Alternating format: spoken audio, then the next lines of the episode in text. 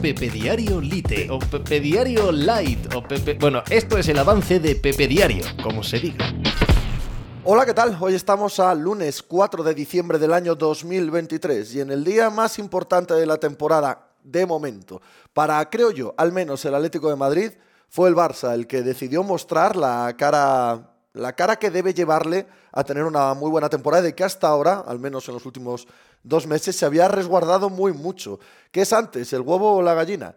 ¿Quién tiene más eh, peso en lo que sucedió ayer en Montjuic? ¿El buen juego del Barça o el malo del Atlético? O esa primera mitad del Atlético de Madrid en la que nos recordó la de tantas y tantas ocasiones en las que se presenta en Barcelona frente al Barça y parece un equipo acomplejado, un equipo menor, un equipo que no tiene capacidad para grandes aspirantazgos porque, en fin, enfrente hay un eh, club, una institución con la que no puede. Puede ser eso, o puede ser que Frenkie de Jong, que Pedri estén cogiendo las riendas de este Barça y como vimos ayer, sobre todo en la figura del neerlandés, eh, dominasen el partido como les dio la gana y pusiesen al Atlético de Madrid de rodillas desde el inicio.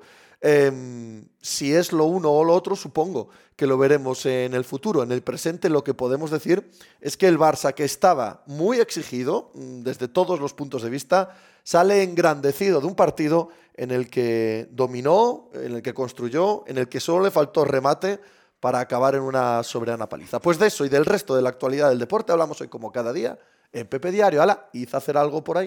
Estás escuchando Pepe Diario.